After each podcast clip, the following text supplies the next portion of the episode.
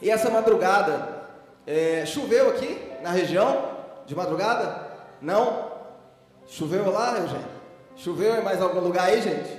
Madrugada? Não choveu, né? Eugênio viu chovendo aqui, né, Eugênio? Mas foi uma, foi uma chuva só para quem orou de madrugada, né, Eugênio? E eu falo isso em tom de brincadeira, porque era quase duas da madrugada e eu não conseguia dormir. E orei e o calor estava terrível. Abri janela e eu fui no quarto dos meninos, os meninos estavam derretendo, sem camisa. E eu voltei e eu falei assim: Deus, perdoa, perdoa esse povo. Nós não merecemos que o Senhor envie uma chuva para nos refrescar. Nós não merecemos, nós não somos dignos que o Senhor alivie o peso da humanidade, porque nós somos maus. O homem é ruim. Mas Deus, se o Senhor pudesse mandar uma chuva, pelo menos para nos refrescar essa noite, porque está muito quente. Eu não estou conseguindo dormir, já é duas horas, e eu não estou conseguindo dormir. E eu olhando para o céu assim, não tinha uma nuvem, né? Tá igual lá, Elias, né? Quando olha para o céu e manda o moço olhar e fala, mas tem nuvem. Se tiver uma nuvem, ainda tem esperança de vir chuva. Agora, quando você olha para o céu e está azul, fala, é, chuva vai demorar a descer. E eu olhei para o céu e nada. Falei, Deus, mas que seja feita a sua vontade. E passou uns 10 minutos, eu ouvi pingos de chuva. E quando eu fui para a janela, começou a relampear, relampear, relampejar. Do interior que eu venho é relampear, né, Lili? Relampear. Aqui é relampejar, é isso? Relâmpago. E quando eu ouvi os trovões e os relâmpagos na janela, começou uma chuva muito forte. E o vento muito forte entrando. Eu fui abrindo as janelas todas, abri as janelas dos meninos e o vento entrou. E eu falei, agora eu preciso agradecer. E eu, como um louco, eu fiquei na janela, debruçado. Não sei se a Luísa chegou a ver isso. E eu orei. Falei, Deus, como é bom servir ao Senhor. Obrigado por essa chuva, Pai, porque eu vou conseguir dormir a partir de agora. E eu tenho certeza que o Senhor não só privilegiou a mim, mas o Senhor está privilegiando a muitos com essa chuva. Privilegiou o Eugênio lá. E nós ficamos pensando hoje, mas será que choveu no João Pinheiro? Lá choveu. E eu olhei na rua e eu vi enxurrada descendo para a vilarinha ali. E eu glorifiquei o nome do Senhor.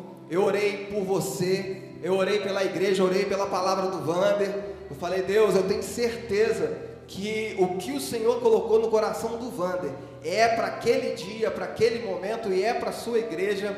E eu orei por mim, eu orei pelo pregador, eu orei, eu consagrei, irmão, esse momento. E tenha certeza, não falta um dia só não.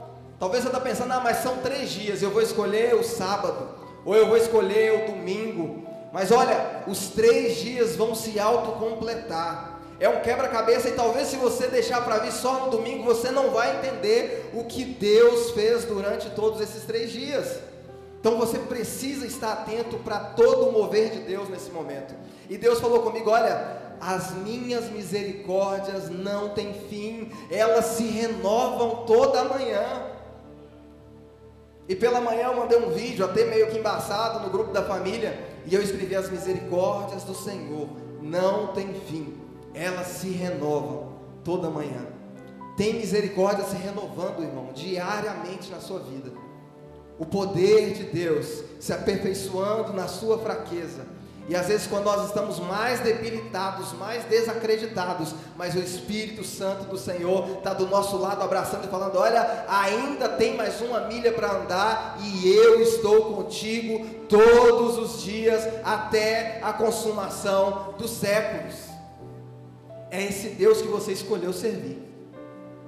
É esse Deus que você escolheu servir, é esse Deus que você profetiza, é esse Deus que você professa e milagres têm que acontecer. A promessa de Deus para esses dias e para a igreja é de derramamento de dons espirituais. E hoje eu pensei até desmarcar de pregar, porque essa semana nós estamos escalados a semana inteira, e nós já estivemos aqui segunda, terça, hoje, na quinta-feira a gente está também no escala, estamos tentando fugir dela, mas não vai ter jeito, nós vamos ter que estar aqui. E Deus falou comigo assim: olha, vai, Seja intenso nessa semana, porque o que eu tenho para você, o que eu tenho para minha igreja é grande, precisa pagar um preço maior, precisa caminhar mais uma milha, precisa ir além. Quem sabe foi naquele momento que você parou de orar que a sua bênção estava chegando? Quem sabe era aqueles cinco minutos na madrugada que você olhou e falou: Ah, mas eu não tenho força para orar. E o Senhor estava ali falando: Olha, levanta porque eu te entregarei a sua bênção. O anjo do Senhor já estava com a bandeja para te entregar e você não se levantou para receber. Nós estamos vivendo os últimos dias da igreja sobre a face da terra. E eu me assustei esses dias com o Mateus lá em casa do nada, falando com a Luísa: Mamãe, Jesus vai levar a gente. Falei, misericórdia, Jesus, que seja com a igreja completa, nas alturas. Ele falou, eu tenho certeza, mamãe, Jesus vai nos levar. E eu não entendi, porque a gente não estava falando de Bíblia, de igreja, a gente não estava falando disso. E ele falando, eu tenho certeza, mamãe, Jesus vai nos levar. E eu falei assim: olha, eu estou pronto. Eu estou pronto, na hora que a trombeta soar, eu vou encontrar com ele nas alturas. Eu não sei você, mas quando eu falo isso, o Espírito de Deus já dentro de mim fala: Olha, você está pronto, está pronto porque o Espírito está pronto. Eu te selei para isso. Muitos de nós começam a ficar temeroso quando fala da volta de Jesus, e tem que ser motivo de alegria, Diogo. Nós precisamos nos celebrar quando nós falamos da volta de Jesus, e eu preciso ter a certeza e a convicção que essa promessa vai acontecer na minha vida. Eu não faço questão de ir antes de vocês, não. Eu queria muito ir com todos vocês. Mas se o Senhor me chamar e a hora que Ele me chamar, eu vou me apresentar diante dEle, de cabeça erguida, falando: Olha, combati o bom combate, acabei a carreira, guardei a fé. Está preparado para nós? Está preparado para você? Você só precisa andar marchar. E agora nós vamos entrar na palavra, porque só tem 10 minutos, né, velho? Aleluia. Aplauda o nome do Senhor. Aleluia. Josué 2, do 1 ao 21.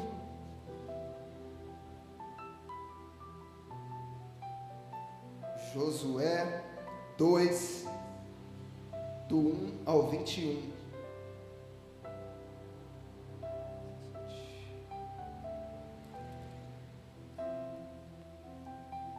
Achou, diga amém. Glória a Deus.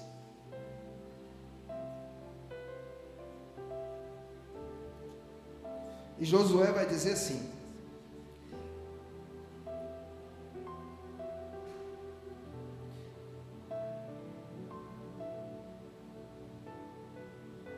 Então, do acampamento em Sitim, Josué, filho de Num, enviou secretamente dois espiões com a seguinte instrução: faça o reconhecimento da terra, especialmente dos arredores de Jericó. Os dois homens partiram e chegaram à casa de uma prostituta chamada Raabe. Repita comigo para vocês não se perderem. Raabe. E ali passaram a noite. A notícia chegou ao rei de Jericó. Alguns israelitas vieram aqui esta noite para espionar a terra. Então o rei de Jericó enviou a seguinte ordem a Raabe: Traga para fora os homens que entraram em sua casa, pois vieram espionar toda a terra. Raabe havia escondido os dois homens, os dois homens, mas respondeu: Sim, os homens estiveram aqui, mas eu não sabia de onde eram. Foram embora da cidade ao anoitecer quase na hora de fechar os portões. Não sei se não sei para onde foram. Se vocês os perseguirem, é provável que os provável que os alcancem. Na verdade, ela havia levado os homens para o terraço e os escondido debaixo dos feixes de linho que tinha posto ali. Os homens do rei procuraram os espiões pelo caminho que ia até a parte rasa do Jordão, onde se podia atravessar. Assim que eles saíram, os portões de Jericó foram fechados. Antes que os espiões fossem dormir, Raabe foi ao terraço falar com eles. Sei que o Senhor lhes deu essa terra, disse ela. Estamos todos apavorados por sua causa. Todos os habitantes dessa terra estão desesperados, pois ouvimos o que o Senhor fez, secou as águas do mar vermelho para que vocês passassem quando saíram do Egito, e sabemos o que fizeram ao leste do Jordão e aos dois reis amorreus, Og e Seom, cujos povos vocês destruíram completamente. Não é à toa que estamos dominados pelo medo. Ninguém tem ânimo para lutar depois de ouvir coisas espantosas sobre o Senhor, seu Deus. Deus supremo e Deus acima do céu e embaixo da terra. Agora, portanto, jurem-me pelo Senhor que assim como os tratei com bondade, vocês serão bondosos, bondosos comigo e com minha família. Deem-me alguma garantia de que quando Jericó for conquistada, vocês pouparão a minha vida e a vida do meu pai, minha mãe e também dos meus irmãos e irmãs. Os homens responderam: Oferecemos a própria vida como garantia de sua segurança. Se você não nos entregar, cumpriremos nossa promessa e trataremos você com bondade quando o Senhor nos der a terra. Então Raabe os ajudou a descer pela janela por uma corda, pois sua casa fazia parte do muro da cidade. Fujam para a região montanhosa, disse ela. Escondam-se ali por três dias. Quando os homens que estão à sua procura tiverem voltado, vocês poderão seguir o caminho. Antes de partir, os homens disseram a Raabe: Só estaremos obrigados pelo juramento que fizemos se você seguir nossas instruções. Quando entrarmos na terra, deixe esse cordão vermelho pendurado na janela por onde você nos ajudou a descer. Todos os membros de sua família, pai, mãe, irmãos e todos os seus parentes, parentes devem estar dentro desta casa. Só até aqui, irmãos. Quem conhece a história de Raabe aí? Glória a Deus. 90% conhece a história de Raabe.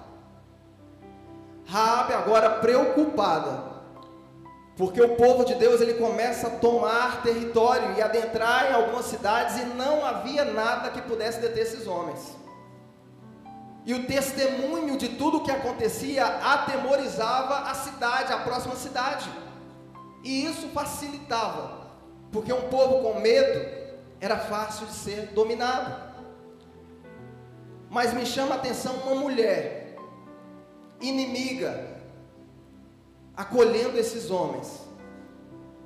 E quando ela vê aqueles homens, ela começa a dar um testemunho de: olha, o seu Deus é diferente. Olha tudo que tem acontecido nas cidades que vocês conquistaram. O seu Deus, o nosso Deus conquistou o coração daquela mulher só de ouvir falar. Aquela mulher não tinha tido experiência com o nosso Senhor. Ela ouviu falar de tudo o que foi feito. E algum tempo atrás, conversando em uma roda de amigos, e alguns amigos ateus, porque eu tenho alguns amigos ateus, e eles falaram assim: Olha, você já ouviu falar que lá, na época em que o Mar Vermelho foi aberto, havia um vento que soprado do leste, se não me engano, ele tinha um potencial muito grande para abrir esse mar. Falei, olha, eu não tinha ouvido falar, mas eu acredito nisso. Então não foi Deus que abriu esse mar para o povo, foi o vento. Mas eu falei, mas eu glorifico Deus, porque ele sabia o momento exato de falar: olha, levanta o cajado, porque você está clamando a mim?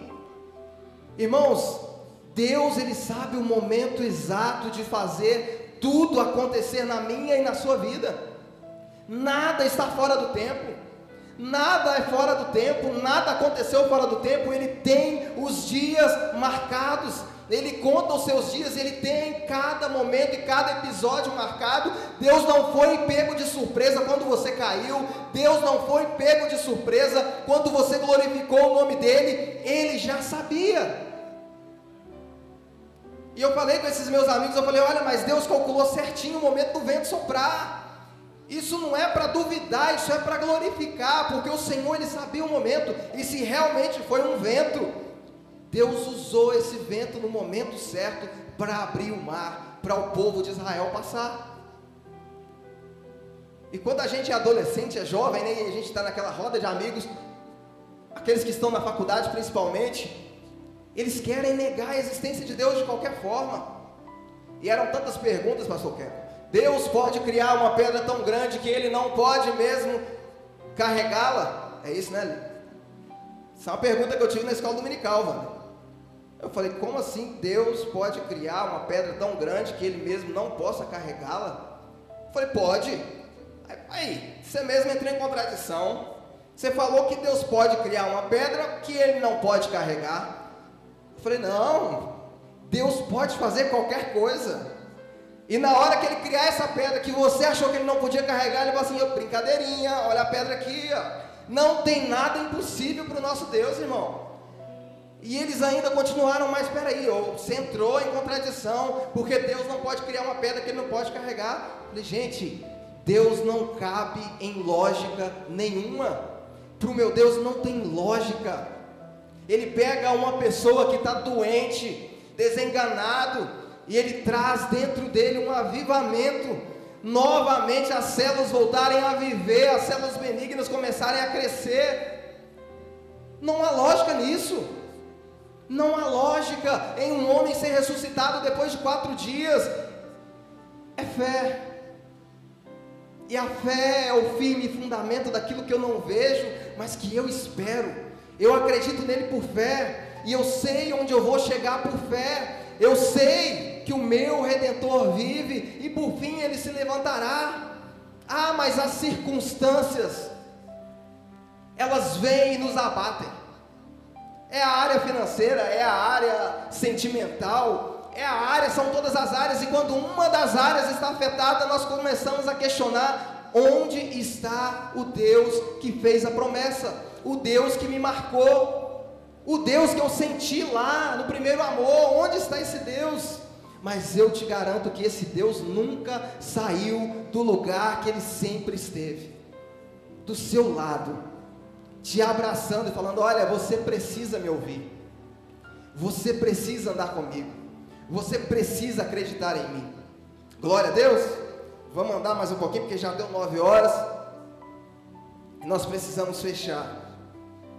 Raabe, uma prostituta, ajudou esses homens espiões israelitas que foram para espionar Jericó. E eu coloquei um título, um tema nessa pregação que seria Marcados pela Misericórdia. Ela se renova toda manhã. E esses homens falaram: Olha, sabe esse cordão vermelho que você ajudou nos descer? como prova da nossa fidelidade a você, que quando nós invadirmos Jericó, a sua família estará salva. Esse cordão não deve ser arrancado da janela. E isso Raabe fez.